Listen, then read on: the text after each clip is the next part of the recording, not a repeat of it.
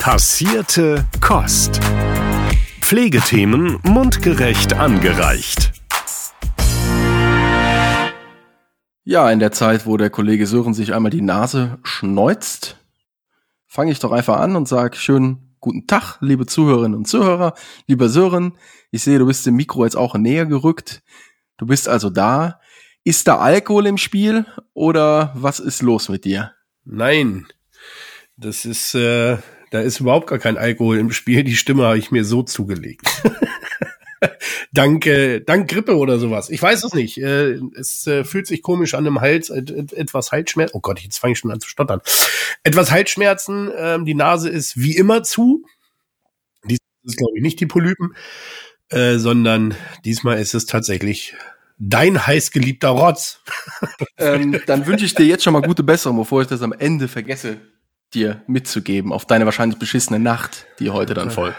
Ja, wahrscheinlich. Es sei denn, ich nehme doch noch Alkohol, vielleicht nach, genau. während oder nach der Folge. Ich mal gucken.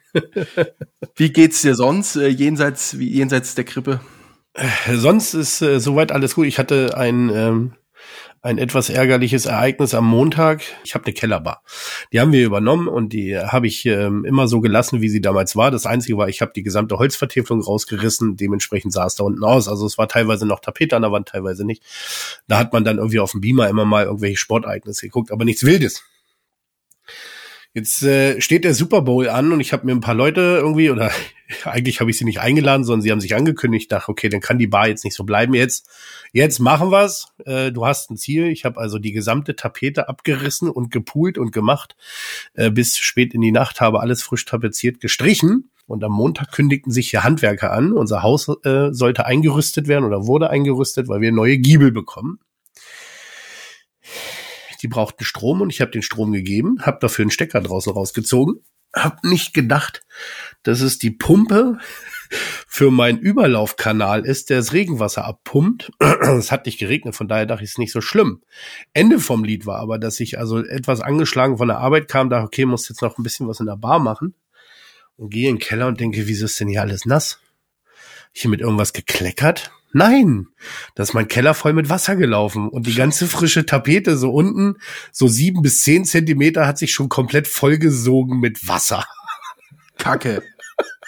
Richtig kacke jetzt. Und jetzt, jetzt musst du in die USA fliegen zum Super Bowl. Jetzt kannst du nicht nach, jetzt kannst du nicht Ja, ja, falls das hier, ah nee, wenn, wenn das ausgestrahlt wird, ist das Super Bowl vorbei, sonst hätte ich jetzt einen Aufruf gemacht, dass ich doch bitte mal Karten kriegen müsste, aber, äh, ja, das, äh, also mein, mein absolutes Highlight diese Woche, ich war so ein bisschen bedient, weil ich dann natürlich nicht nur, dass der frisch renovierte Keller wieder nass war und ich jetzt hier irgendwie zwischen Heizlüftern lebe, sondern natürlich auch noch, äh, Kartons und Dinge, die auf dem Boden standen, auch noch aufgeweicht. Das heißt, ich habe dann irgendwie an dem Montagabend leicht angeschlagen, bis spät in die Nacht den Keller ausgeräumt und äh, gemacht und getan. Das tut mir sehr leid. Ich hoffe trotzdem, dass du den Super Bowl irgendwie genießen kannst. Wann ist der denn eigentlich? Äh, in der Nacht von Sonntag auf Montag. Von Sonntag auf Montag. Das ist die ja. Nacht, wo die Podcast-Folge ausgestrahlt wird. Genau. Ich kann ja. sie quasi live hören beim, beim Ausstrahlen. Das heißt, liebe Zuhörerinnen und Zuhörer, wir wissen ganz genau, wenn die Zahlen am Montag eher schlecht sind, dann, dann wissen wir auch warum, weil es Super Bowl äh, geschaut hat, statt unsere neue Podcast-Folge zu hören. Herzlich willkommen, liebe Hörerinnen und Hörer, noch einmal und ein letztes Mal für heute. Herzlich willkommen, weil wir steigen jetzt ein zu einer neuen und aufregenden Folge Passierte Kost. Heute verspricht es besonders spannend zu werden, denn wir haben einen äußerst fachkundigen Gast eingeladen, Dr. Moritz Völker. Genau, Philipp. Moritz ist Arzt, Autor, Speaker und Vorsitzender junge Ärztinnen und Ärzte im Hartmann-Bund. Gibt uns exklusive Einblicke hinter die Kulissen der Notaufnahme und wird sicher das ein oder andere Private erzählen. Aber das ist noch überhaupt nicht alles. Er wird auch seine Vision für die Zukunft des Gesundheitswesens mit uns teilen, das wird eine Folge, die ihr nicht verpassen wollt. Bleibt dran und lasst euch überraschen. Legen wir los. Lieber Moritz, vielen Dank, dass du dir Zeit für unsere Podcast-Interview nimmst. Herzlich willkommen. Schön, dass du da bist. Hallo, ich freue mich dabei sein zu dürfen. Sehr schön. Moritz, magst du uns was über dich erzählen? Magst du was über deinen Werdegang erzählen? Ja, und vor allen Dingen zu deiner aktuellen Position und wie du dazu gekommen bist. Wir steigen mal ganz smooth ein, sozusagen. Mit deinem Leben Rückwärts. Genau, genau, rückwärts mit deinem Leben. Sehr gern. Ich äh, fange mal nicht ganz vorne an und äh, du hast ja schon einiges vorweggenommen. Genau, ich arbeite als Arzt. Ähm, ich habe als Anästhesist angefangen. Ähm, ich bin auch gar nicht Facharzt, also ich bin auch in der Facharztweiterbildung und ja, habe erst als Anästhesist gearbeitet, habe zwischendurch mal das Krankenhaus gewechselt und bin mittlerweile in der Notaufnahme. Ähm, ich habe vor dem Studium eine Ausbildung als Rettungsassistent gemacht. Den Rettungsassistenten gibt's in der Form gar nicht mehr so richtig. Auch das wurde weiterentwickelt. Aber genau, da kam schon so die Passion zur Notfallmedizin her. Und das ist das, was ich jetzt eigentlich vor allem mache, als Notarzt fahren und halt an Notaufnahme arbeiten. Studiert habe ich in Witten und äh, das erwähne ich, weil es ein ja, ein etwas praktischeres Studium ist, ein sogenannter Modellstudiengang. Das heißt, ähm, man versucht es nicht ganz so theorielastig zu machen, sondern man lernt quasi an praktischen Fällen und hat schon sehr früh Untersuchungskurse und sowas. Und so lernt man ja dann, ne, das Studium kennen. Man hat ja selten einen Vergleich. Und irgendwann habe ich gemerkt, dass das woanders halt ganz anders läuft. Und da dachte ich, eigentlich, so wie ich das kennengelernt habe, finde ich das ganz cool. Und da hatte ich Lust, das so ein bisschen zu erzählen. Bin auf den Hartmann-Bund gestoßen, der auch bei Medizinstudierenden sehr aktiv ist. Und genau, bin da einfach, hab da einfach mitgemacht. Und in der Zeit, ähm, da gab es Überlegungen, das Medizinstudium so ganz grundlegend zu reformieren. Und das sollte in so eine Richtung gehen, die äh, Witten-Herdecke eigentlich damals schon ganz vorbildlich äh, vorgelebt hat. Und in der Zeit, genau, habe ich da versucht, mich ganz aktiv einzubringen. Bin da irgendwann Vorsitzender Medizinstudierenden geworden und da haben wir eine Menge gemacht, haben ähm, Positionspapiere entworfen, eigene Modelle, wie kann so ein Auswahlverfahren aussehen und was braucht so ein Studium eigentlich, damit da am Ende auch die Leute bei rumkommen, die wir ja haben wollen. Und das sind ja vor allem die, die dann irgendwie auch praktisch am Patienten bleiben. Ja, und haben sogar große Protestaktionen gestartet. Das war eine ziemlich äh, wilde Zeit, das hat echt viel Spaß gemacht. Und irgendwann war ich im Studium fertig habe tatsächlich so eine kleine politische Pause gebraucht. Hat auch was mit Gründerphase zu tun und äh, begann dann ich, äh, den ersten, den ersten Sohn auch. Aber ich konnte es nicht loslassen. Als ich alles so ein bisschen eingespielt hatte, habe ich gesagt, so ich habe ja Lust mitzumachen und habe dann bei den Ärzten Weiterbildung ähm, weitergemacht. Also wir sind die jungen Ärzte und Ärzte, da gibt es keine ganz klare Trennlinie, wer da mitmachen darf und wer nicht natürlich den Kontakt zu den Leuten habe ich weiter gehabt und äh, wurde dann da auch zum Vorsitzenden relativ zügig gewählt. In der Zeit jetzt ist ja auch viel in Bewegung. Wir reden ganz viel äh, über die junge Generation, die eine Menge dicke Bretter vor sich liegen hat, die alle irgendwie bearbeitet werden wollen. Und ja, in dem Rahmen versuchen wir uns einzubringen und versuchen halt irgendwie an Ideen auch mitzuwirken das ist das, was ich jetzt eigentlich versuche. Das hat so ein bisschen was mit der Tagespolitik zu tun, aber viel spannender finde ich eigentlich, dass man an grundlegenden Ideen mitarbeitet. Also, dass man sich gar nicht zu allem äußert, was jetzt irgendwie äh, ganz aktuell irgendwo ventiliert wird, sondern dass man tatsächlich einfach guckt, okay, was sind denn Konzepte, die wir uns so überlegen, ähm, wo wir glauben, dass das tragfähig ist und dass das dann so ausgestaltet werden kann, dass dieses System auch in ein paar Jahren noch ja, mindestens am besten so gut funktioniert wie jetzt. Mhm, mh. Ähm, mal ganz kurz zum Anfang. Ähm, du hast diese Ausbildung zum Notfallsanitäter gemacht vor deinem Medizinstudium? Genau, damals war es noch der Rettungsassistent, ja. War das dein Einstieg oder war das die Überbrückung? Nee, das war tatsächlich, ich wusste einfach, also als ich äh, Abi gemacht habe, hatte ich keine Ahnung, was ich so richtig machen soll. Ach, krass, ich, okay, ich, also ich fand, ich war noch nicht so weit. Und ähm, da habe ich gedacht, genau, da kannst du mal irgendwie reinstuppern und ich fand das einfach so toll. Der Job hat mir so viel Spaß gemacht. Ähm, selbst als ich die Zusage zum Studium hatte, musste ich äh, mir mal einen Tag Zeit nehmen zu überlegen, ob ich das eigentlich noch möchte, weil ich habe wirklich viel Freude Krass.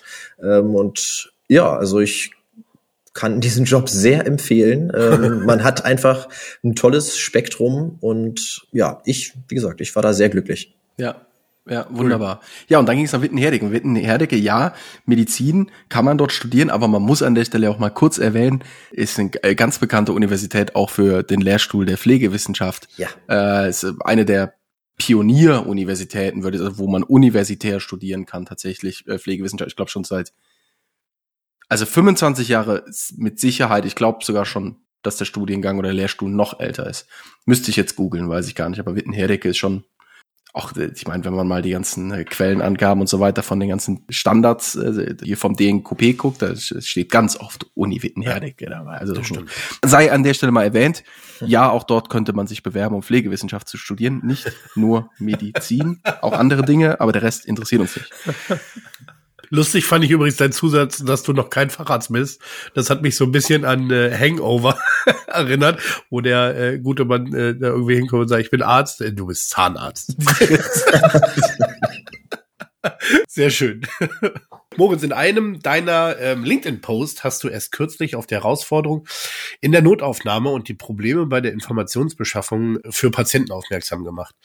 Wie siehst du persönlich Lösungsansätze für diese Probleme? Da, also, da kann man jetzt sehr breit anfangen. Sehr gut, ähm, dafür sind wir hier. also, so, so ein ganz großes Problem, mit dem wir einfach jeden Tag konfrontiert sind, ist, dass da Leute kommen, die einfach ein weißes Blatt Papier sind. Wir wissen nichts über die.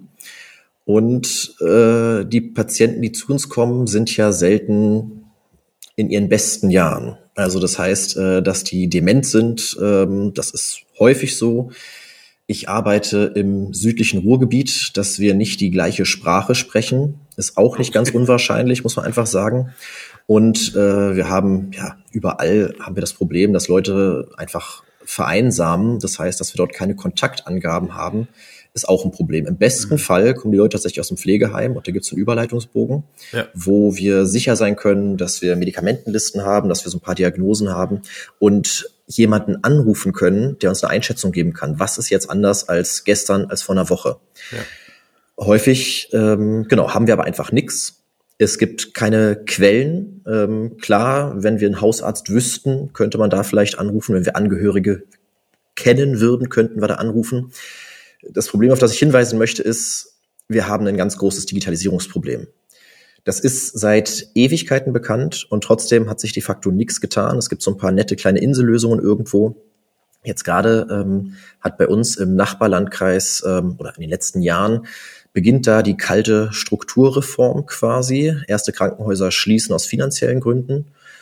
Und das bedeutet, dass Patienten sich neu verteilen. Und während es früher so war, dass man halt ins, in die nächste Klitsche quasi gefahren wurde und dann war man da irgendwann mal und da gab es zumindest einen letzten Entlassbrief, sei der auch sechs Jahre alt gewesen oder so. Man hatte so einen kleinen Grundstock an Infos.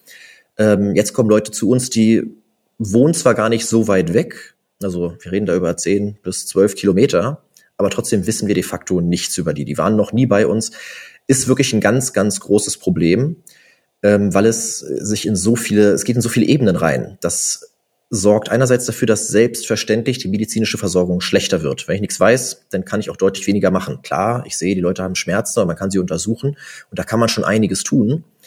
Aber gerade bei älteren und komplex krankeren Patienten ist es halt nicht mal eben mit äh, ein bisschen Schmerzmittel getan, sondern ähm, die Krankheitsbilder sind ja doch manchmal auch Ursache von irgendwelchen laufenden Therapien oder weil Medikamente zu viel oder nicht eingenommen werden. Und genau, das kostet sehr, sehr viel Zeit und macht eine schlechtere Versorgung und bedeutet dann für das Krankenhaus auch am Ende einen enormen Aufwand, weil die Leute, wenn die aufgenommen werden, ähm, die wollen ja auch ihre Dauermedikamente weiternehmen. Das heißt, da muss man sich quasi erstmal wieder rantasten und gucken, was könnte derjenige denn jetzt alles brauchen. Und am Ende ist es womöglich auch sehr schwierig, die Leute wieder irgendwie zu entlassen. Wir haben viele Leute, die, äh, viele Patienten, die liegen bei uns eigentlich nur noch aus sozialen Gründen. Wir haben ein Problem, wir können die so einfach nicht nach Hause entlassen. Nicht, weil sie nicht fertig therapiert werden, sondern einfach, weil man, weil sie zu Hause nicht zurechtkämen. Mhm wo du das gerade sagst mit Krankenhausschließung. Wir hatten jetzt äh, einen Fall, dass eine Kollegin anrief und sagte, sie hat da eine Patientin, die ist äh, vollkommen neben der Spur.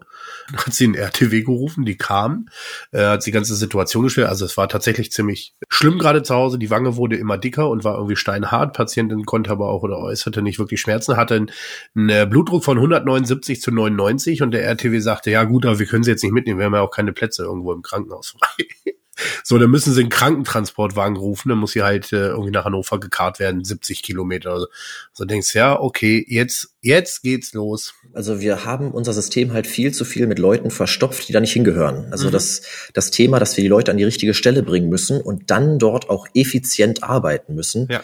ähm, das ist das, was uns dringend beschäftigen muss. Also ich bin jetzt kein Gegner davon, dass dort Krankenhäuser geschlossen haben. Das kann ich gar nicht sagen. Das ist schon richtig. Es braucht eine gewisse Strukturreform. Ja. Die muss aber halt klug und strukturiert ablaufen und nicht Survival of the Fittest und dann haben wir am Ende nur noch in den Großstädten Kliniken und der Rest liegt brach. Das ist halt ja.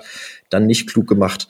Ja, und ne, wir brauchen zentralen Datenzugriff, ganz niederschwellig. Da, da muss man einfach rankommen können. Da müssen die richtigen Dinge sortiert eingepflegt werden. Und jetzt habt ihr ja so ein bisschen gefragt, ne, so ein paar Problembeschreibungen war das ja gerade mit so ein paar Lösungsideen dazu. Und was uns an der Stelle ja immer hemmt, ist dieser Datenschutz. Das macht einen fertig. Ähm, wie, wie groß dieses Thema gemalt wird und dass immer die Patientenbedenken eigentlich vorgeschoben werden, dass es da, dass der Patient würde nicht wollen, dass mit seinen Daten so umgegangen wird. Also ich bin mir sicher, wenn, das hat auch was mit Kommunikation zu tun. Wenn die Patientinnen ja, wüssten, was das für ihre medizinische Versorgung bedeuten könnte, wenn man einfach mehr Informationen hätte, da kann keiner was dagegen haben. Richtig. Mhm. Aufklärung. Ja. Ja.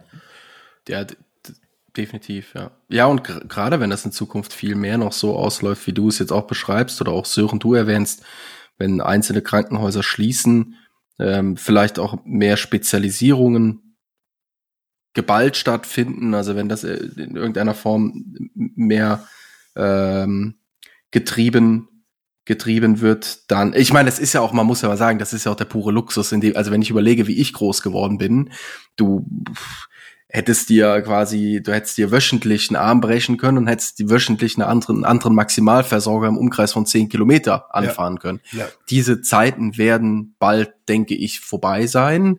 Das kann nicht mehr ewig so weiter funktionieren. Ich meine, es gibt wahrscheinlich immer noch sehr gut abgedeckte Gebiete, wo das immer noch so ist, aber ähm, allein allein das, und das ist ja nur ein kleiner Ausschnitt aus diesem riesen komplexen Thema, ähm, macht aber diese, diesen, diesen übergreifenden Datenzugriff, den du da beschreibst, Moritz, ja absolut erforderlich.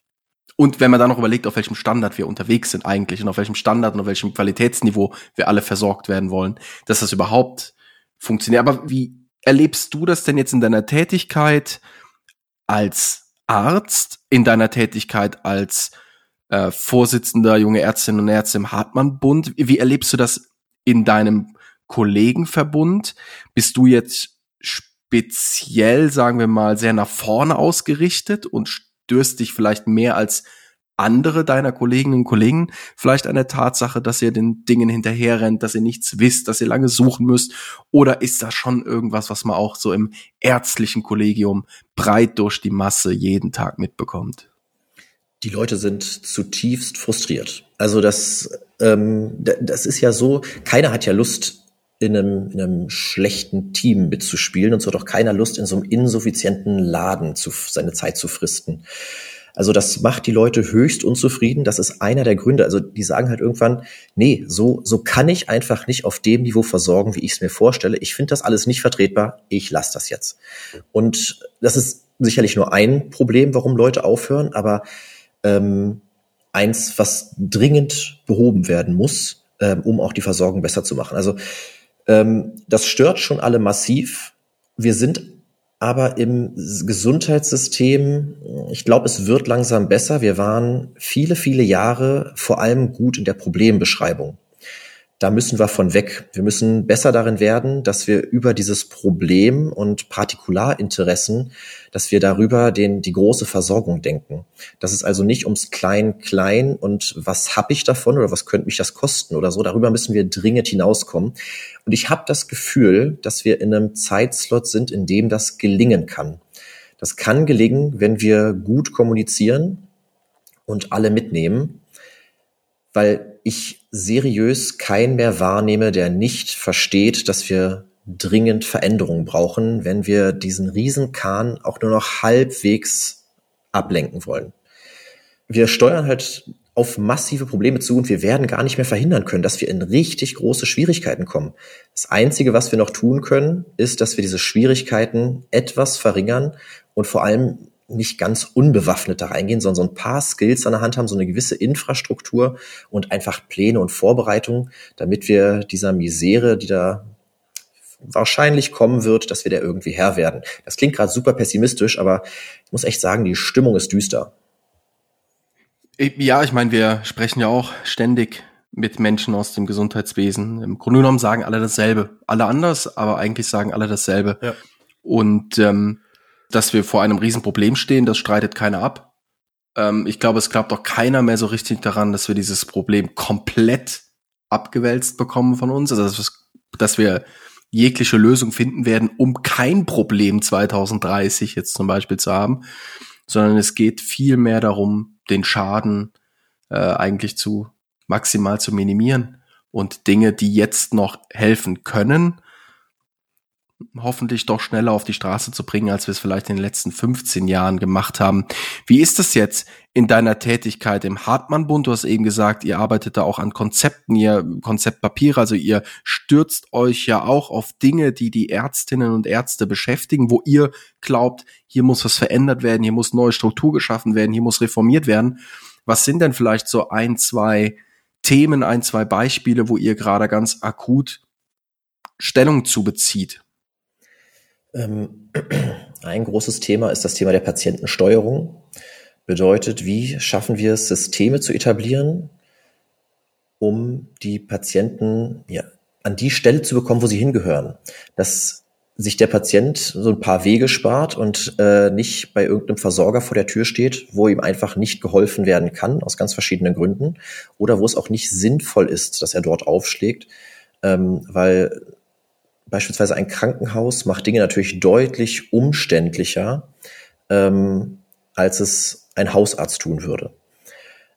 Und da müssen wir ran, dass wir die Leute informieren. Das ist ganz, ganz schwierig. Wie informiert man richtig? Ähm, und dass wir da, das ist ja zum Beispiel, das ist ein Thema Tagespolitik, jetzt die Zusammenlegung der 116, 117 mit der 112, das finde ich eine total nette Idee und das kann aber auch nur ein Anfang sein, weil weiterhin haben wir dann eine Stelle, die keine andere Antwortmöglichkeit hat als, ja, da schicken wir einen Arzt hin oder einen Rettungswagen oder wir lassen's. Also ich glaube, da braucht so eine zentrale Stelle deutlich mehr Antwortmöglichkeiten. Beispielsweise haben wir ja ganz viele soziale Probleme, die müssen nicht ins Krankenhaus, das muss anders gelöst werden. Mhm. Wir haben mhm. ganz viele pflegerische Probleme, das gehört nicht ins Krankenhaus, das kann primär anders gelöst werden. Wenn die Medikamente alle sind, dann muss man auch nicht dafür ins Krankenhaus und da muss auch niemand, äh, der ähm, professionell tätig ist, vorbeikommen, sondern dann muss da ein Lieferdienst quasi vor der Tür landen, der dieses Medikament abgibt. Bei palliativen Settings. Also da gibt's so ganz viele Sachen, die müssen einfach anders abgefangen werden, als dass es immer über diese Primärstruktur geht, Notaufnahme, Hausarzt, ähm, und die sollen dann dort alles irgendwie organisieren. Ich finde schon, man muss bestimmte Zugangssysteme wahrscheinlich diskutieren, ähm, aber da gibt's ja verschiedene Lösungen. Ne? Das geht über Gemeindesanitäter, Gemeindeschwestern. Man kann über ein Primärarztsystem sprechen. Also da mhm. gibt's so mhm. einiges, aber wir müssen etwas Einheitliches finden, weil es ist zurzeit verwirrend. Und ich möchte den Patienten, auch wenn ich im Alltag wahrscheinlich nicht immer ganz fair bin und auf den einen oder anderen ziemlich sauer, dass der jetzt da bei uns in der Notaufnahme auf der Matte steht, aber schlussendlich ist es auch ein Stück weit ein Abstimmen mit den Füßen, weil das System einfach so intransparent ist, man nicht, manchmal nicht so genau weiß, wo man jetzt hingeht. Und dann ist man doch so gepolt, dass man sagt, dann gehe ich doch jetzt irgendwie in die Notaufnahme und äh, lass mich da versorgen. Aber das ist so eins der Themen, wo wir gerade dran sind.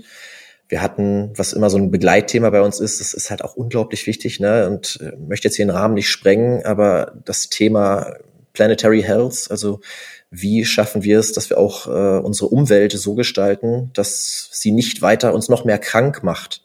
Ähm, das ist so ein Begleitthema. Und schlussendlich geht es natürlich auch immer wieder um Arbeitsbedingungen, dass wir die Leute, die wir im System haben, dringend halten und sie nicht dadurch verschrecken, dass wir einfach viele, viele schlimme Arbeitgeber im System haben. Mhm. Planetary Health ist der Dr. Eckhard von Hirschhausen eigentlich Teil des Hartmann-Bundes. Der ist, hat doch seine eigene Stiftung für die Weltgesundheit. Ne? Gesunde Erde, gesunde Menschen heißt die, glaube ich. Der war tatsächlich mal relativ nah mit dran, ähm, weil der war mal so, ich glaube, Kuratoriumsmitglied oder so. Mhm. Aber mhm. genau, er ist immer wieder auf Veranstaltungen zugegen, ähm, wenn es ums Thema Planetary Health halt geht. Genau. Ja. Ob er HB-Mitglied ist, das weiß ich nicht. Bestimmt. ich könnte es anders sagen. Ich, ich, ich, wüsste nicht, warum nicht. Also. ja. Aber das ist ja, du hast eben mal so Partikularinteressen erwähnt und so weiter, sowas im Kleinen, du hast aber auch zu Beginn mal so dieses, dieses Buzzword Insellösungen und so weiter vorgerufen. Das, was du beschreibst, kann man sehr gut nachvollziehen. Sagen wir mal, subjektiv betrachtet aus dem Patienten kann man es aber auch sehr gut nachvollziehen, wie du es beschreibst. Wenn ich das Gefühl habe, ich habe einen Notfall, dann hätte ich gern, dass mir jetzt geholfen wird. Ich habe gar keine Chance die Hausarztpraxis wird mich wahrscheinlich auf den Nachmittag legen. Am Wochenende habe ich gar keine Chance oder wird sagen, kommen Sie morgen, weil heute ist voll. Ich weiß einfach, im Krankenhaus werde ich nicht abgelehnt, da werde ich auf jeden Fall behandelt, aber da gibt's da gibt's auch nichts dazwischen. Und das erinnert mich so ein bisschen, was du beschreibst, an die Folge, die wir jetzt vor kurzem erst hatten. Ähm, da ging es um dieses neue Hausarztkonzept, was Lillian Care ähm, ja. etabliert, wo es darum geht, dass die ja eine vorgeschaltete Anamnese bauen. Aber da reden wir auch wieder von der Insellösung. Das betrifft halt ganz gezielt die Patienten dieser Praxis. Die machen eine erste Anamnese in ihrer äh, Anamnese in ihrer App und dann kommt irgendwas raus. Dann wird gegebenenfalls ein Videotelefonat dazwischen geschaltet mit einem Physician Assistant, mit einer Krankenschwester, Krankenpfleger, medizinische Fachangestellte, ähm, die gegebenenfalls was abfangen können, die ähm, auch gute Hilfestellungen den Patienten leisten können. Und erst wenn die erkennen würden, okay, ähm, hier muss wirklich jetzt äh, ärztliches Personal ran, dann wird weitergeleitet, dann entscheiden die, kommen Sie bitte in die Praxis. Natürlich gibt's vorher, ganz sicher, ich kenne die App zwar nicht, aber gehe davon aus, natürlich gibt's vorher Red Flags, die sofort sagen, komm bitte sofort vorbei oder geh bitte sofort in die Notaufnahme. Aber trotzdem haben die den Weg zerschnitten und schalten andere Berufsgruppen dazwischen oder nehmen eben auch die Kompetenzen anderer Berufsgruppen wahr, um den Kopf ganz oben zu entlasten. Und wenn sowas gut funktioniert in so einem kleinen Hausarztverbund dort, dann entlastet das mit Sicherheit auch die Kliniken, die in dieser Umgebung sind. Aber trotzdem, es ist einfach nur wieder eine, eine kleine, kleine Lösung. Aber könnte man sich für Krankenhäuser ja durchaus auch vorstellen. Also warum äh, gibt es da nicht auch eine Telekonsultation im Vorfeld, ähm, notfallmäßig und äh, man muss es ja nicht immer direkt eskalieren. So, Nein, so. Du, hast, du hast vollkommen recht. Also da ist so viel mehr möglich und äh, gerade wir können so viel digitalisieren und äh, der Patient muss ja nicht überall anwesend sein, sondern man kann ja auch Bild und Ton zu sich holen. Und da muss ganz, ganz dringend was passieren, weil die Realität ist ja weiterhin Telefon, Faxgerät, wie wir irgendwie kommunizieren. Ja. Ein Bild kriege ich von denen ja gar nicht ran. Und da dürfen wir auch ähm, uns gegenseitig müssen wir, wir nicht nur dürfen, wir müssen uns unterhaken und diese Versorgung mit allen, die wir haben, stemmen und dürfen uns da auch gegenseitig vertrauen. Ich nehme das so wahr, dass in meinem Alltag, also das läuft in Notaufnahme Hand in Hand. Das ist ganz, ganz unkompliziert. Ähm, und das ist an den meisten Orten so. Das ist manchmal ähm, politisch schwieriger zu lösen, als es in der Realität ist. Ähm, und deine Frage war ja auch so ein bisschen, ne, warum, warum funktioniert das nicht? Es sind wirklich so banale und basale Probleme, die wir da oft haben. Ich habe das jetzt gerade ziemlich aktuell erfahren. Äh, Großraum Hannover. Ähm, da versucht man ja ähm, auch solche Dinge zu etablieren. Und ähm, diese telemedizinischen Dienste, dass man also bei bestimmten schweren Krankheitsbildern konsultatorisch Leute mit dazu holt, das zieht sich wie Kaugummi über Jahre und es scheitert an so ganz basalen Dingen wie, wir kriegen einfach nicht schnell genug das Internet in den, das jeweilige Zimmer. Ist das irre? 2024 in Deutschland. Wahnsinn. 2024 in Deutschland, ich glaube, wir würden so viele wahnsinnige Beispiele für schlechte Infrastruktur finden. Also schockierend tut mich das nicht. Also wirklich, das schockiert mich nicht. Das ist, ich kann mir das sehr gut vorstellen. Netzabdeckung, das ist, ich weiß, das ist noch gar nicht so lange her, auf dem örtlichen Rathaus einen Pass beantragen. Und kennt ihr das, wenn man da irgendwas macht, dann kriegt man so eine Bezahlkarte. Da muss man wie an so einen Kassenautomat gehen und da bezahlt man dann quasi seine Gebühren und darf man zurück in das Verwaltungszimmer gehen und dann wird erst der Antrag quasi finalisiert. Ja, kannst du Scheine reinstecken. Wenn du da irgendwie mit Mastercard, Debitcard, ich glaube Girokarte hätte funktioniert, aber Debitkarte keine Chance, Masterkarte, Visakarte nichts, gibt's, geht einfach nicht. Das, also das ist Wahnsinn. Du kannst in anderen Ländern kannst du jedes blöde Parkticket von 25 Cent mit der Mastercard zahlen und so. Also mit deinem Apple Pay einfach ja. irgendwo klack klack bezahlt und so. Und das ist jetzt kein Beispiel aus dem Gesundheitswesen, aber es ist mit Sicherheit auch nochmal ein Beispiel, was, was, dass wir selbst unsere blöden Kunsthausaufgaben noch nicht gemacht. Ja, dass, dass wir Mathe schwänzen und keine Hausaufgaben machen, okay. Ja.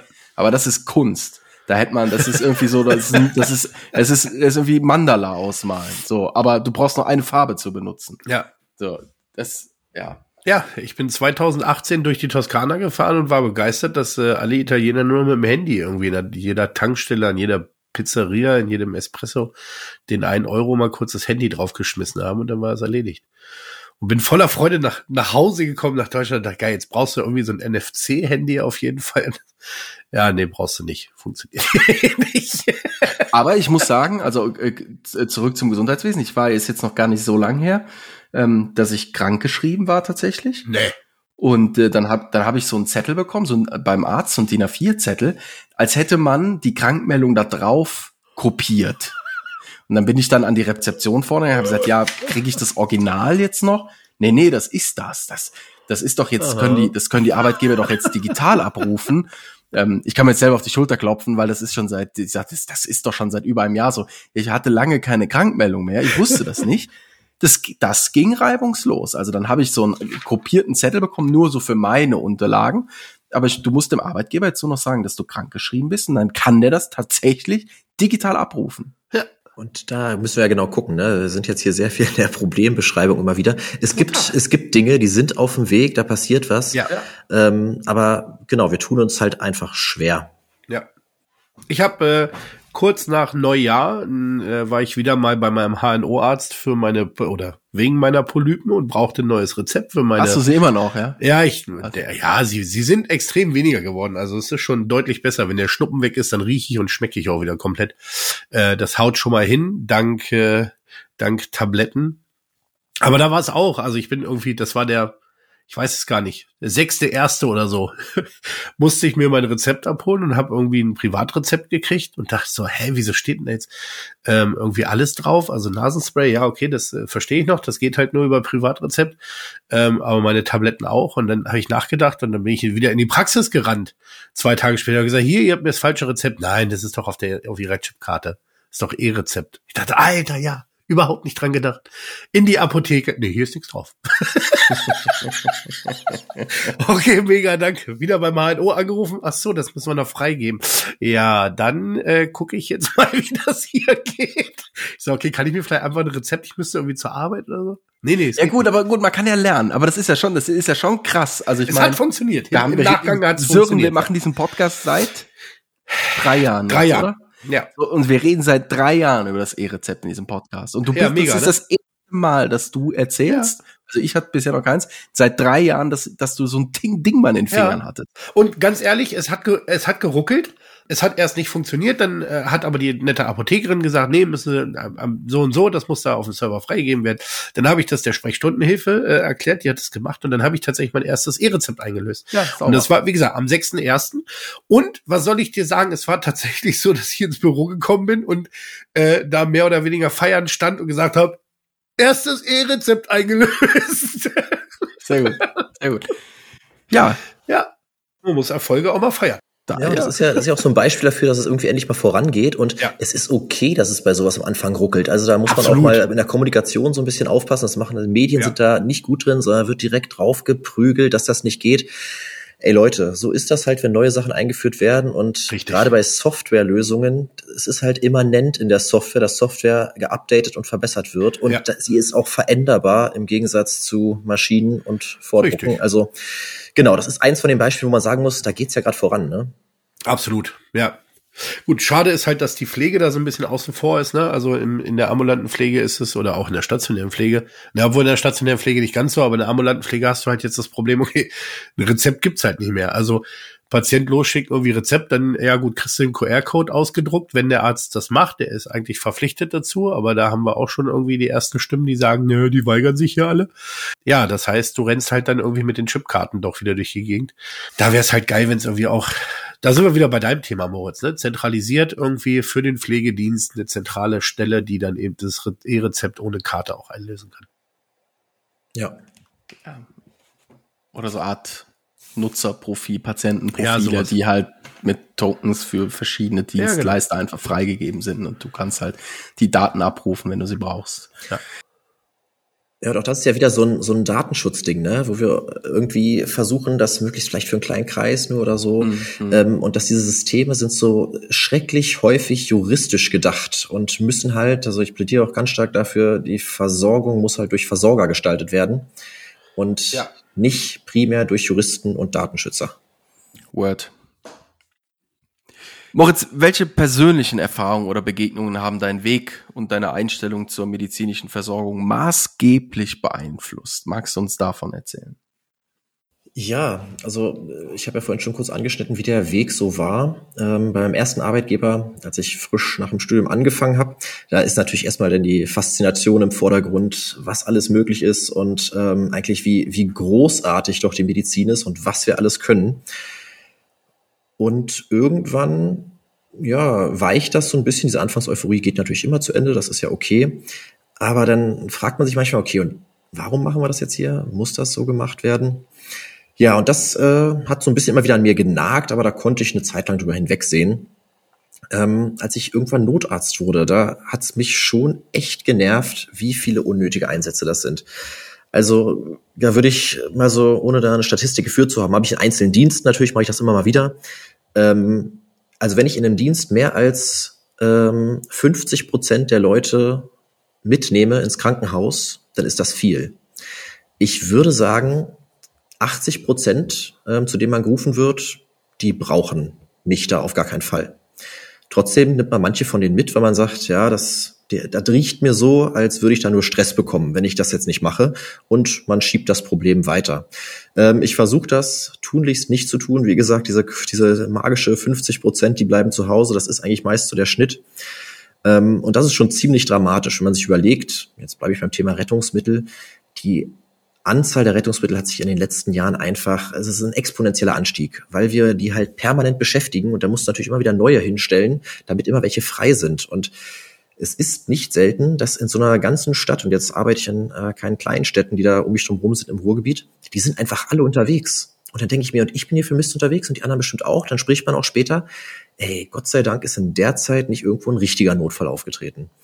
Das ist halt die Dramatik, ähm, weswegen ich, und so hart, ja, bin ich da auch gern in meiner Kommunikation, ich finde es ein Stück weit unsolidarisch, wie von manch einem dieses System genutzt wird. Und ich erstelle nicht allen bösen Willen. Es hat was auch mit Unwissenheit zu tun und äh, mit den Insuffizienzen des Systems. Aber wir müssen darüber sprechen und wir müssen daran. Aber, aber äh, wenn ich da kurz einhaken darf, vielleicht können wir da ein bisschen wirklich mal ein Praxisbeispiel auch von dir erfahren. Ein, zwei Beispiele, wo, wo du sagst, okay, und das passiert relativ häufig und das ist unnütz, weil ich mir denke, da ist ja immer noch die Rettungsleitstelle dazwischen, die entscheidet, wen schicken wir? Muss dann Arzt hin oder muss da kein Arzt hin? Das entscheidet ja nicht der, der anruft. Richtig. Da müssen wir erstmal über die Rettungsleitstelle sprechen. Viele haben ihre Systeme umgestellt, haben jetzt eine automatische, also eine äh, ja, digital unterstützte Datenabfrage. Und da frage ich mich, wer hat diese Fragen erstellt, beziehungsweise hat sich denn da überlegt, ähm, was die Konsequenz daraus ist? Ja, spannend. Das muss uns erzählen, was da gefragt wird, weil das kann man, das kann man ja nicht ausprobieren, um mal zu hören, was wird denn da gefragt. so. ähm, es geht tatsächlich, es gibt so bestimmte Zauberworte, ähm, die den üblich verdächtigen Patienten sind die offensichtlich bekannt. Ähm, aber sobald das Wort Atemnot fällt, wird automatisch halt ein Notarzt mit ausgelöst.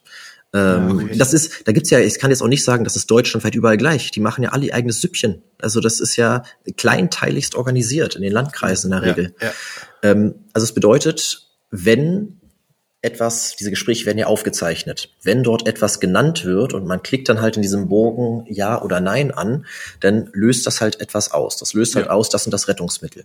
Jetzt kann der Leitstellendisponent, und das machen die ganz bestimmt auch, das halt überstimmen und sagen, ja, nee, ich bin mir sicher, das meint er irgendwie anders oder das trifft hier nicht so richtig zu wenn er das macht, dann hat der am Ende des Tages die, äh, die Befürchtung, dass er dafür irgendwie gerade stehen muss, wenn es doch irgendwas gewesen wäre.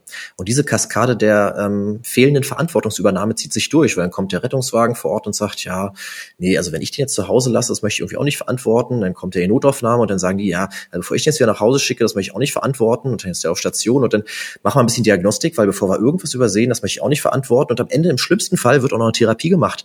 Völlig irrsinnig. Also haben wir dann Leute, aufgenommen im schlimmsten Fall, wo jemand anders am Anfang gesagt hätte, Sie gehören ins Bett, machen sich einen heißen Tee, nehmen sie eine Paracetamol und dann wird das alles wieder. Und jetzt habt ihr ja nach Beispielen gefragt. Das sind tatsächlich, also es gibt nichts, wo man nicht sagen kann, da, da wurde man nicht schon zugerufen. Tatsächlich, ich war schon bei Leuten vor Ort, da waren einfach die Medikamente alle. Da kann ich mir nicht erklären, was haben die der Leitstelle erzählt, dass ich da am Ende gelandet bin. Ähm, regelhaft ähm, ist es ein Problem, dass man für seine Schutzbefohlenen schlecht in der Lage ist, Verantwortung zu übernehmen. Das ist einmal die Kinder, dass man, dass es da doch schon einen großen Anteil gibt, wenn Kinder fiebern, dass man damit nicht richtig gut umgehen kann. Und ja, wir sind einfach irgendwie so aufgewachsen, dass Krankheit findet bei uns nicht mehr so richtig statt. Das hat ja auch was damit zu tun. Wir leben ja jetzt häufig, ne, äh, denn losgelöst von unseren Familienbanden. Das heißt, manches kriegt man nicht mehr so mit, man hat nicht mehr so viele Kindererfahrung um sich. Aber das Gleiche ist auch später ähm, bei den eigenen Eltern, wenn die pflegebedürftig sind, hat das was auch mit Überforderung sozialer oder pflegerischer Art zu tun oder Unsicherheit, dass man sagt, nee, ähm, das möchte ich mal gern abgeklärt wissen. Und man erzählt den Leuten dann, dass Vatern ist alt und Vatern ist auf dem Weg nach oben. Also Dinge passieren und das, da haben sich viele gar keine Gedanken drüber gemacht. Ja und nehmen dann häufig in Kauf, dass ähm, der Sterbeprozess dann im Krankenhaus stattfindet. Da wissen wir ja, das wünscht sich ja keiner. Man möchte nicht im Krankenhaus versterben und trotzdem versterben die allermeisten dort, weil gerade in den letzten Lebensmonaten wird unglaublich viel Medizin noch angefordert. Also das Problem der Verantwortungsübernahme auch durch fehlendes Wissen ist ein großes. Und vielleicht heute ein ganz aktuelles Beispiel. Ich hatte heute in der Notaufnahme einen, äh, was war der, 87 geboren, glaube ich der hat einen Rettungswagen gerufen, die haben den widerwillig mitgenommen, weil sie gesagt haben, ja, ich will jetzt irgendwie auch nicht verantworten.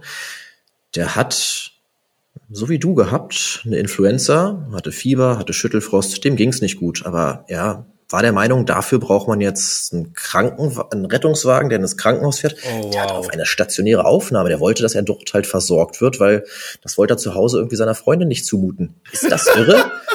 Also oh, wirklich, wo sind wir denn hingekommen? Und oh. das, das diskutiere ich da mit den Leuten da mehr oder weniger aus. Und ich denke mir, ich könnte irgendwie so viel Sinnvolleres gerade in der Zeit tun. Dann schreibe ja. ich am Ende noch so einen Entlassbrief für den. Also ja. Wahnsinn.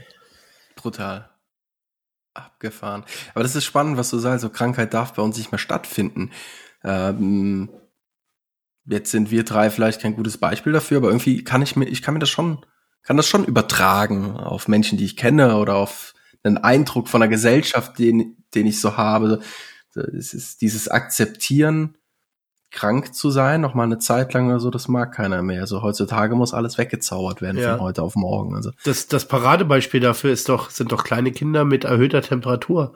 Also wenn ich da alleine irgendwie auch im, also ne, wie du schon sagst, Philipp, irgendwie in meinem Umfeld sehe, ah, der hat hier ein bisschen erhöhte Temperatur, kriegt jetzt erstmal ein Zäpfchen, dass das ja nicht höher geht, wo ich denke, ja, aber es hat ja eine Funktion. Also Fieber kriege ich ja nicht äh, aus, weil der Körper gerade sagt, boah, ich mach mal warm, sondern das hat ja eine Funktion. So und äh, also okay zu fiebern. Richtig. Und gerade bei Kindern. Also Richtig. wie oft ich meine Kinder, äh, meine meine Kinder hab fiebern lassen, weil ich ja gut und siehe da, am nächsten Tag war es weg. Komisch. Ja. So, ja, jag doch ein Zäpfchen rein, dann hast du wenigstens fünf Tage was von. und, und gesellschaftlich sind wir es halt mittlerweile gewohnt, ne? Alles wird nach Hause geliefert, alles läuft irgendwie just in time und da sind wir ja, ein Stück weit auch nicht gewillt, dass Krankheiten auch mal einfach dauern, bis sie wieder weg sind. Und ja. also ich habe immer gelernt, kommt von alleine, geht von alleine. Richtig. Das war so. drei Tage, bleibt drei Tage, geht drei genau. Tage. Ja, klar. Ja, aber ich glaube, da können wir jetzt einfach uns drei können wir da nicht vergleichen nee. mit dem, mit dem, also auch das Kinderbeispiel ist mit Sicherheit ein ganz, ganz spannendes. Das sehe ich genauso da, diese Eigenverantwortung zu tragen, fiebern lassen, wie weit lasse ich fiebern und wann ist der Zeitpunkt auch da, eigenmächtig zu entscheiden. Okay, jetzt geben wir mal ein Paracetamol, Zäpfchen, jetzt ja. gibt er mal ein Fiebersaft. Jetzt sind doch schon ein paar Stunden paar Stunden Fieber jetzt jetzt weißt du jetzt schicke ich das Kind in die Nacht äh, keine Ahnung es gibt ja, genau. also, aber die ja. Entscheidung kann man ja normalerweise aber das ist wieder äh, Moritz löst das ganze auf oder du gibst mindestens einen Ansatz der da ist 100 Prozent was dran was du da sagst es steht völlig außer Frage ist vielleicht nicht alles aber mit Sicherheit diese Familienverbünde natürlich klar es gibt nicht mehr äh, die eigene Mutter oder den eigenen Vater oder die Großmutter um die Ecke die man immer fragen kann, wie gehen wir damit um oder die einfach mal vielleicht doch einen schönen kalten warmen Wickel um, um die heißen Beine klatschen oder so ja. und dann kann man plötzlich doch auf dem Fieberthermometer zugucken, wie es Fieber auch ohne Paracetamol nach unten geht Richtig. und so weiter. Diese Wissensbasis ist einfach nicht mehr da, weil uns hunderte Kilometer teilweise trennen. Oder Alle so. machen ihre Erfahrungen selbst ne, und können kaum noch von den anderen äh, profitieren, was ja eigentlich immer so ein Vorteil von unserer Gesellschaft war, dass wir in der Lage waren, Wissen weiterzugeben. Absolut. Und ich meine, dabei weiß ja jeder, ne? Mama hat immer recht, es sei denn, Oma ist im Raum. Also, Würde mich mal interessieren, ob das in anderen gesellschaftlichen Bereichen, wie zum Beispiel in der Pädagogik, bei Lehrern und zum Beispiel auch ähnlich ist. Diese Unfähigkeit der Eltern, Dinge oder Verantwortung zu tragen oder Entscheidungen zu treffen und so weiter. Da, also, da bin ich jetzt noch weit von entfernt, selber mit Kindern in der Schule und so weiter. Aber ob die vielleicht auch dasselbe berichten, dass im Grunde genommen alles die Lehrer regeln sollen. ja, mit Sicherheit. Also äh, ich, ich kann ja zumindest so ein bisschen, ich meine, ich bin Lehrerkind, äh, mein Bruder studiert äh, auf höherem Lehramt und so weiter. Mit Sicherheit. Und da gibt's, glaube ich, auch genügend äh, Leute in den sozialen Medien, Lehrer in den sozialen Medien, die davon berichten, dass sie eben sagen, ja, naja, das Kind geht ja in die Schule, da muss er auch fürs Leben lernen. Also die Erziehung ist ja auch Lehrersache. So, also glaube schon. ist ja eine staatliche Aufgabe und wir haben ein ziemlich gutes Gespür als Gesellschaft dafür, was der Staat alles für Aufgaben übernehmen sollte und für eine Verantwortung hat. Und so ähnlich ist es im Gesundheitssystem. Ne? Das ist ja unsere Eintrittskarte, weil ich zahle ja dafür. Richtig. Das heißt, ähm, diese, diese Gebühr möchte auch abgefeiert werden. Ähm, so habe ich zumindest manchmal den Eindruck. Und ich könnte mir vorstellen, so bei anderen staatlichen Aufgaben ist es halt auch so, das wird schön, ne, das können wir schön externalisieren. Ich zu Hause, ich lese mit meinem Kind. Nee, nee, nicht. Das äh, bringt ihr dem das mal bei da. genau. Hausaufgaben ich? Geht das Kind dann in die Schule? Ja, ehrlich. oh weia. Moritz, wir haben jetzt ganz viel über die Patienten gesprochen, die mit ja eigentlich nichts ins Krankenhaus kommen. Wie sieht's denn aus? Das würde mich jetzt nochmal interessieren. Ähm, haben wir auch das Gegenbeispiel, Leute, die tatsächlich einfach kein Fall mehr für einen Arzt sind oder in die Notaufnahme kommen, weil sie eben nicht zum Hausarzt gegangen sind und irgendwas extrem verschleppt haben? Oder also ich denke so an äh, Philipp, das kennst du auch noch, irgendwelche Wunden, die äh, verschleppt wurden. Okay, da sitzen jetzt Fliegen drin und Maden. Ich, äh, wir gehen mal ins Krankenhaus, da hätte man eigentlich auch mit dem Pflaster irgendwie vor vier Wochen was machen können. Ja, das ist das Paradoxe dabei, dass es das auch gibt. In meiner Wahrnehmung deutlich weniger, aber Ja. dafür ist es natürlich umso dramatischer. Ne? Ja. Ähm, das können so diese verschleppten Karzinomen in irgendeiner Art und Weise sein, die Mhm. gerade, ne, also das ist so in der Gynäkologie, kriege ich das immer wieder mit. Also das, das stinkt und wuchert und es hat auch was mit Scham zu tun, dass man da Ja, vielleicht nicht hingeht. Es hat was damit zu tun, dass man vielleicht kein soziales Umfeld hat, was da auch mal ein bisschen lenkend einwirkt und Ja. sagt, hier, lass das doch mal irgendwie abklären. Ähm, also das ist schon ein Problem. Und da haben wir ja, also da- das äh, meine ich halt mit der Patientensteuerung, das müssen wir besser hinbekommen, dass die Ja. Leute, ich möchte um Gottes Willen niemandem seine medizinische Versorgung nehmen, denn das Ja. ist, wäre ja sogar versorgungstechnisch unklug. Das bringt uns ja nichts, wenn wir noch mehr Kranke produzieren. Wir Richtig. müssen nur die Kranken halt rausfiltern und dann auch einer Versorgung zuführen. Das heißt, niederschwellige Angebote. Und gerade heute ähm, habe ich das tatsächlich gehört, welche großartigen wir Erfolge wir da beim Thema Hautkrebs erzielt haben durch gute Screening-Maßnahmen. Und das ist auch ein super Beispiel dafür, was sich in den nächsten Jahren ja noch massiv verändern wird, ähm, durch Selbstscreening-Möglichkeiten. Aber das ist auch was, das kann man ziemlich easy mit der ABCDE-Regel, ähm, kann man sich selbst kontrollieren und bei Unsicherheit dann halt jemanden aufsuchen, der es, der es vielleicht, der es wahrscheinlich besser weiß. Ja. Und da finde ich, ähm, da sind wir auch gesellschaftlich so weit gekommen, ähm, dass wir es ziemlich gut schaffen, jetzt gerade unsere Kinder, wir selbst kriegen natürlich nicht so viel Sonne ab, ist ja klar, aber die Kinder, die schaffen es mittlerweile ganz gut äh, einzucremen. Ja. Ähm, also ich wurde als Kind nie eingecremt. Ähm, und äh, das wird sich sicherlich irgendwann rächen, ich bin mir sicher. Ähm, aber genau, also dass wir da, da haben wir es ja schon geschafft, dass Aufklärung auch was gebracht hat. Sicherlich nicht immer und überall, aber ich finde, also in meiner Wahrnehmung sind wir gut vorangekommen. Die blanken, nackten Zahlen zeigen auch, dass wir natürlich immer mehr davon haben, aber wir entdecken es auch deutlich früher als noch vor einigen Jahren. Und das ist genau, also ein gutes Beispiel dafür, wie man Versorgung so steuern kann, ähm, dass die Leute auch alle zu ihrem Recht kommen und ähm, das auch zum richtigen Zeitpunkt. Ich bin mir sicher, auch da landen Leute natürlich, die müssten nicht abgeklärt werden, aber mit der Regelung, ne, alle zwei Jahre kann man sich da kontrollieren lassen. Bei Prophylaxe muss man sagen, ist es ja auch gut und darf das ja auch sein, dass da eben genau die Leute Genau, landen. und das ist vollkommen richtig. ja. Ich habe das auch gemacht vor zwei Jahren, glaube ich, so mein erstes Hautkrebs-Screening. Also der hat an Stellen geguckt. Wo die Sonne eigentlich nicht hinkommt. Also da habe ich mich auch noch nicht eingecremt, das muss ich sagen. Also, Ja, Er hat das ja richtig und gut also, gemacht. also jeden Millimeter der Kopfhaut. Also ich meine jetzt, Ja. also natürlich auch da, worüber man jetzt lachen könnte, aber selbst äh, Kopfhaut, wie krass da, also wirklich jeden Ja. einzelnen Zentimeter der Kopfhaut da abgescannt und so weiter. Und auch, ähm, man kommt jetzt doch in das Alter, wo dann auch die Hausärzte sagen, ah, sie haben jetzt ein gewisses Alter, wir können jetzt alle fünf Jahre oder alle zwei Jahre hier großes Blutbild, habe ich erst letztes Jahr großes Ja. Blutbild gemacht bekommen und Ja. so weiter. Da wird jetzt, wird jetzt regelmäßig gecheckt. Werd mal so alt wie ich. So, dann kannst du noch ganz andere Also Untersuchungen mal, machen lassen. wa- warst du jetzt auch schon, der ist doch so ab, wie war das, ab 50 ist das mit, äh, mit äh, Darmspiegelung, oder? Da habe ich ja noch ein bisschen Zeit. So. Ja. Nee, aber ich finde, Äh, nee, tatsächlich, ich glaube, ähm, ich weiß gar nicht, mit neun, 39 oder mit meinem, zu meinem 40. ne? Also letztes Jahr? Nein, vorletztes.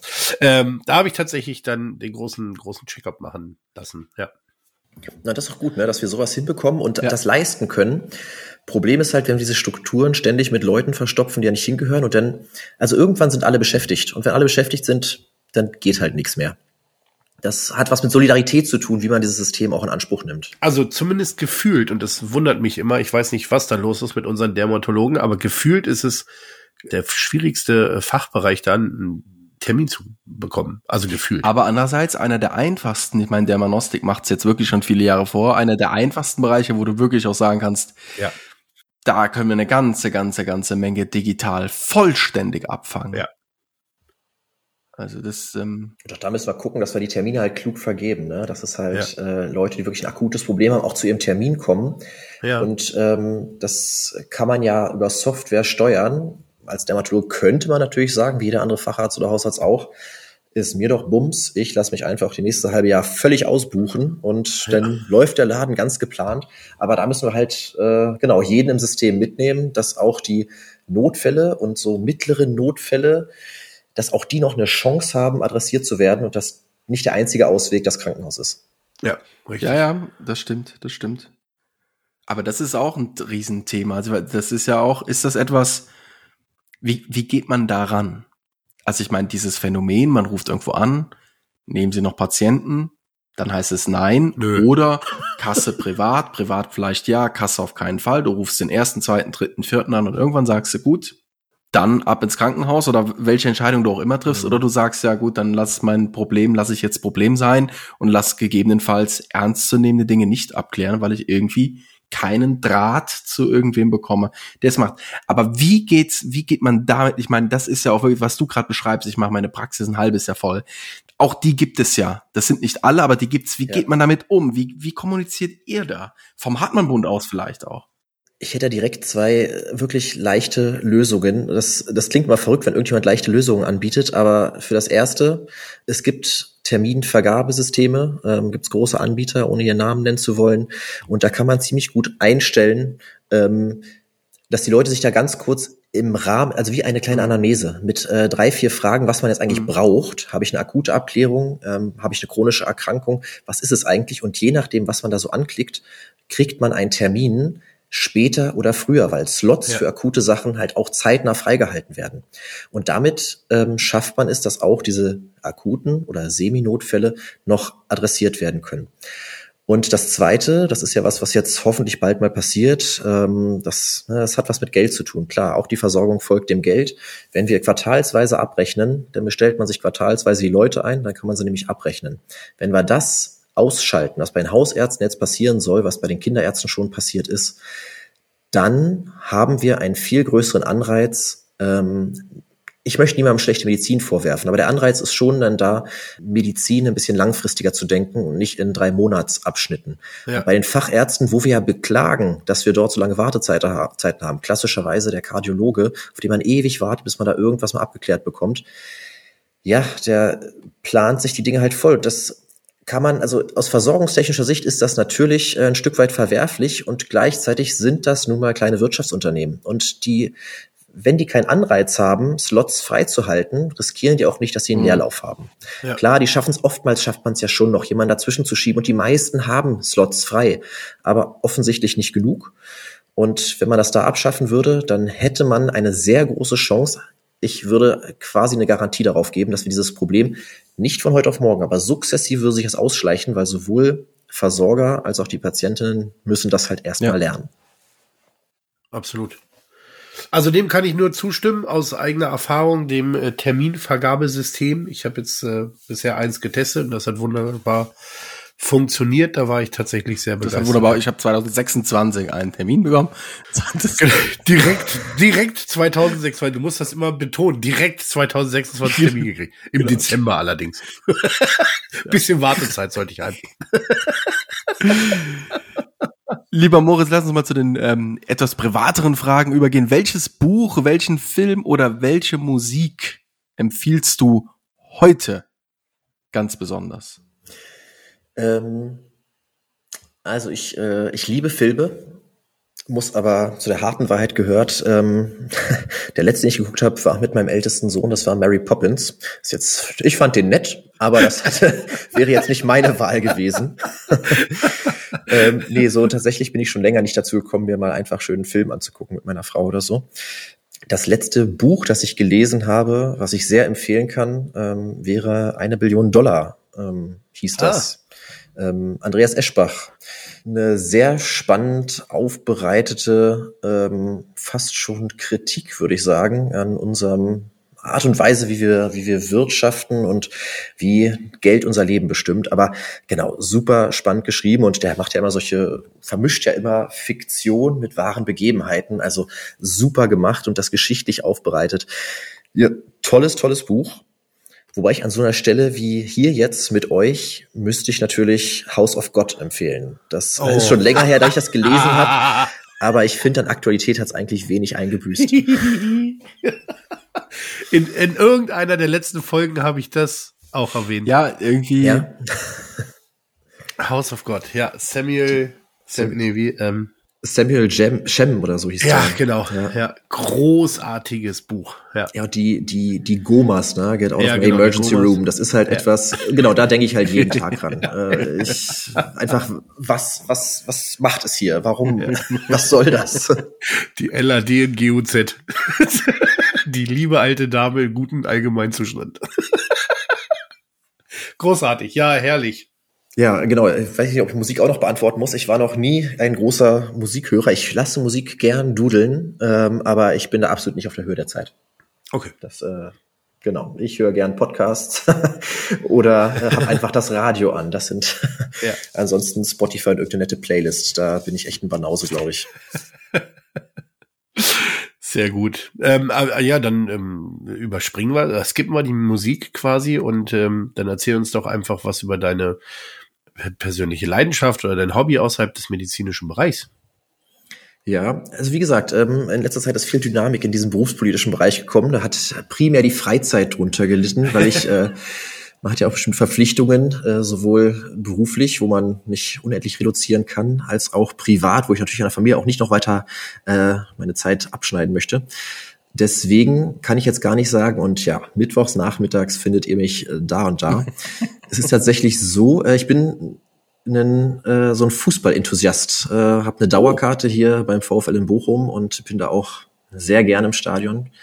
Genau, habe da so meine Truppe, mit der wir das machen und das äh, gibt mir richtig was. Also Cool. auch wenn's, wenn man so einen Verein wie den VfL unterstützt, hat man es nicht immer leicht. Oh, du, Eintracht Aber- Braunschweig, also was soll ich sagen? Genau, es ist, also es ist großartig. Ich liebe diese Stimmung, auch wenn es manchmal echt simpel äh, da im Stadion zugeht. Aber genau, ich, mir macht das viel Freude. Und ähm, genau, tatsächlich äh, muss ich sagen, diesen berufspolitischen Part, wenn es nicht Spaß machen würde, dann kann man das nicht machen. Dafür verschlingt es Ja. einfach viel zu viel Zeit. Ich find's auch cool, ne? sowas wie heute mit euch, so ein Gespräch, wo man auch so ein kleines, ähm, ich möchte was sagen, Ventil mal hat, beziehungsweise ähm, mir macht's viel Spaß, äh, auf einer bestimmten Ebene auch einfach mal mich austauschen zu können, weil die Themen interessieren mich so oder so und ähm, dann ist es nur natürlich, dass man sich äh, Leute sucht, mit denen man auch drüber reden kann. Und genau, also das ist, kann ich jetzt nicht sagen, dass ich jetzt irgendwas äh, schmerzlichst vermissen würde. Äh, ich bin ganz zufrieden, so wie es läuft. Komme sonst ab und an dazu, noch mit einem guten Kumpel squashen zu gehen, aber das wünscht man Oh, sich cool. natürlich auch, dass man das häufiger macht. Vor allen Dingen, wenn man ein bisschen raus ist, kann Squashen echt wehtun. Ja, sowohl der Ball als auch die Gelenke am nächsten Tag. Das ist kein, kein Kniesport. Nein, überhaupt nicht. Ja, damit hast du eigentlich ähm, uns ja auch mehr oder weniger schon verraten, wie du die Balance zwischen deinem anspruchsvollen Beruf und deinem Privatleben hast. Hast du ansonsten bestimmte Strategien oder Routinen, die dir dabei helfen? Ja, ob er die Balance hat, hat er nicht gesagt. Also, ja, deswegen also, äh, frage ich ja jetzt nochmal nach. also, ähm, genau, ich kann nicht behaupten, dass ich durch das, was ich irgendwie jetzt äh, im Arbeitsalltag erleben würde, dass ich dadurch schrecklich belastet bin. Sicherlich äh, täte es jedem mal gut, bestimmte Dinge abzuladen. Ich muss sagen, da ist meine Frau einfach großartig, dass ich mit der einfach über alles sprechen kann. Und ähm, das hilft einem. Ist deine Frau branchennah oder branchenfern? Oder? Ja, tatsächlich. Sie ist äh, Gynäkologin und ähm, ja. Genau, hatte einfach immer ein offenes Ohr und äh, wir sind da, glaube ich, ganz gut im Austausch, so dass man, ist ja auch wichtig, ne, dass man dem anderen immer nah dran bleibt, ähm, dass ja. man sich auch was zu erzählen hat ähm, und nicht irgendwie ganz weit weg ist. Ähm, Genau, insofern, ähm, das ist, glaube ich, ein ganz wichtiger Ausgleich. Äh, ansonsten, wie gesagt, war ich noch nie der Typ, der das alles irgendwie so mit nach Hause nimmt. Ich kann das relativ gut an der Krankenhausschwelle ablegen. Auch wenn ich es natürlich schon hatte, ne, dass du abends aufwachst und denkst, warte mal, hast du das, hast du das heute gemacht? Hast du das aufgeschrieben? Ja. Äh, hast du da noch eigentlich noch mal ins Labor geguckt? Ja, das passiert schon, aber das nehme ich jetzt nicht als unendlich belastend wahr. Und äh, ich habe drei Kinder, die holen dich immer wieder zurück. Das, so, ein, so ein Kind erdet ja. Hoch drei. Ja, hoch drei. ja, cool. Moritz, und wenn du die Möglichkeit hättest, eine Sache in der Welt zu verändern, und zwar jetzt, genau jetzt in diesem Moment, was wäre das und warum? Puh, eine Sache. Ähm, da muss man sich ja so ein, so ein Metathema suchen. Ja, muss man nicht. Ähm, du musst auch, kannst auch irgendwie sagen, der VfL Bochum äh, wird deutscher Meister. Deutscher Meister. wenn das jetzt gerade, ja. wenn das jetzt im Moment dein Wunsch wäre. Sie, sie, sie, sie müssen es sich verdienen. ähm, nein, also ich glaube, genau, so ein Stück, das greift vielleicht auch ineinander. Ähm, ich bin der festen Überzeugung, dass die größte Herausforderung, vor der wir eigentlich stehen, ist es halt, dass wir dass wir das mit dem Klimawandel irgendwie hinkriegen. Ja, das ist jetzt, passt jetzt nicht ganz zu dem, was wir die ganze Zeit erzählt haben, aber es greift in so viele Dinge rein. Ne? Sowohl in die sozialen Probleme, die wir haben, ähm, als auch die gesundheitlichen Probleme. Es ist einfach der größte Hebel, den wir haben, um dort mittel- bis langfristig Boden unter die Füße zu bekommen. Und das hat was mit dem zu tun, was man vielleicht sogar noch besser hätte nennen können, um nicht ganz so viele, weil dieses Thema ist ja manchmal ein bisschen, ähm, erzeugt ja Widerstände. Wenn wir den Egoismus an der einen oder anderen Stelle ablegen würden und so ein bisschen solidarischer, gemeinschaftlicher die Dinge denken und äh, angehen, dann hätten wir sehr viele Probleme nicht und würden ähm, das eine oder andere Mal deutlich eher vor eine, vor eine Lage kommen, bevor sie eigentlich so eskaliert. Wir könnten jetzt ja zuhauf Dinge nennen, die jeden Tag in der Zeitung stehen, die gefühlt unendlich große Herausforderungen sind. Ich glaube, wenn da von den Protagonisten, wenn die da ihren Egoismus manchmal ablegen würden, als auch gesellschaftlich, wenn man ja gemeinschaftlicher denkt, an das Kollektiv denkt, möchte jetzt nicht ganz so sozialistisch hier klingen, ne? Aber dann ähm, muss man auf seine Worte achten, ja. Äh, nee, aber ich glaube, dann äh, hätten wir viele von den Zeitungsartikeln nicht. Ja, du sagst, es passt jetzt vielleicht nicht so ganz, aber es passt schon. Vor allen Dingen passt deswegen, weil es so unfassbar viele Parallelen gibt aus der Problemperspektive Klimawandel zur Problemperspektive Gesundheitswesen oder sagen wir mal, die Hauptparallele, die ich da sehe, ist ja dieses offenen Auges äh, ins Messer zu rennen. Und zwar mit dem Auge. Jahrzehnte drüber sprechen und ja. ähm, das einfach nicht gebacken kriegen, ne? Einfach nicht in Bewegung kommen. Das ist genau. ziemlich irre, aber das darf einen auch nicht zu sehr frustrieren. Da muss man aufpassen, ne? Eben. ne? Dass es einen nicht lähmt, sondern es ist halt, es wird kein besserer Zeitpunkt mehr kommen, um die Dinge zu verbessern. Nö. Genau. Richtig. Moritz, abschließend, welche Ratschläge oder Tipps würdest du jungen Menschen geben, die eine Karriere im Gesundheitswesen anstreben? Machen. Einfach dachte, machen. Bloß, bloß nicht machen. nein, nein, nein. Also äh, so frustrierend äh, das, das ist und gerade wenn man sich äh, gesundheitspolitisch irgendwie ja beschäftigt, das äh, gefühlt ist das ja alles einfach nur darf ich sagen, scheiße. Ja, ja, also das ist ja so die Wahrnehmung, die man hat und die wir, glaube ich, auch viel zu sehr vermitteln. Da muss man halt aufpassen, ne? nicht nur Negativbotschaften zu formulieren.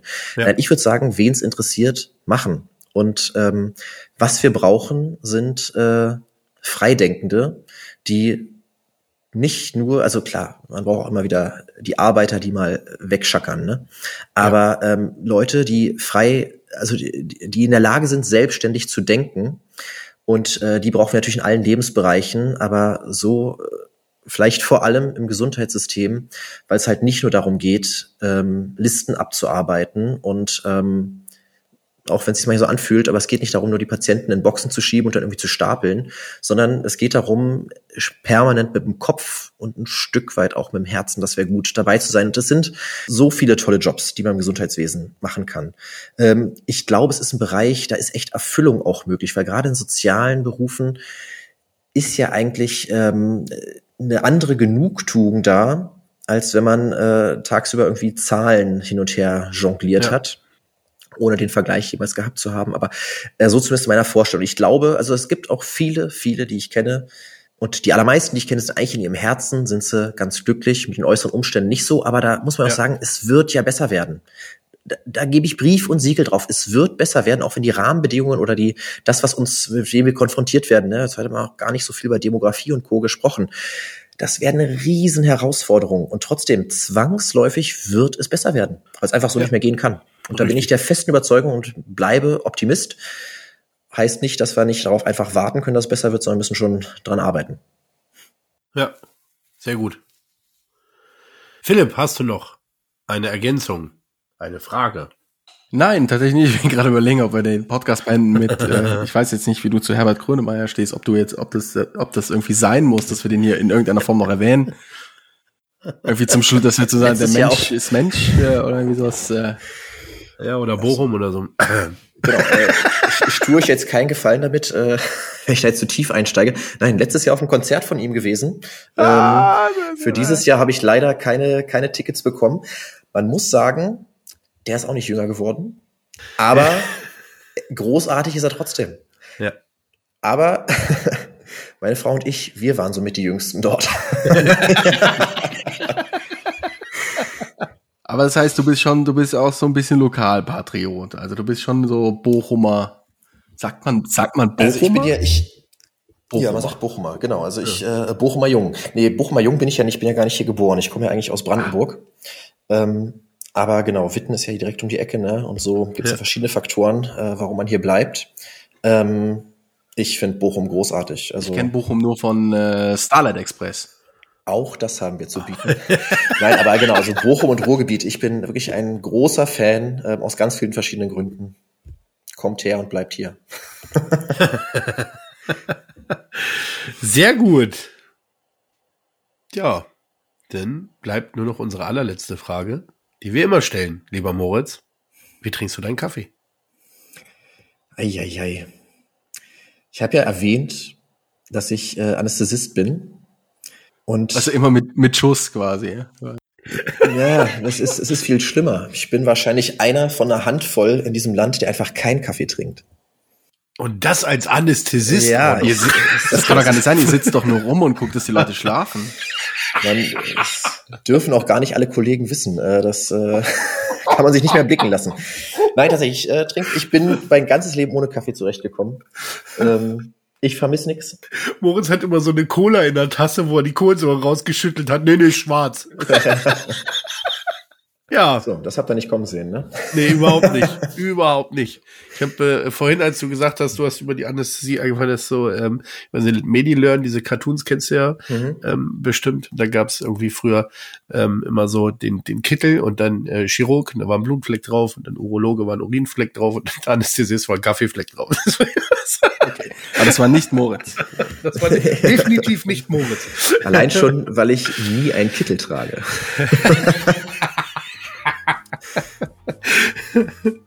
Ja, sehr gut. Moritz, vielen, vielen Dank für deine Zeit. Das war, war echt cool. Es hat äh, richtig viel Spaß gemacht. Danke, dass du bei uns warst. Ja, mir auch. Ich danke euch. Viele liebe Grüße nach Bochum. Passierte Kost. Pflegethemen mundgerecht angereicht. Ein Podcast von Noventi Care.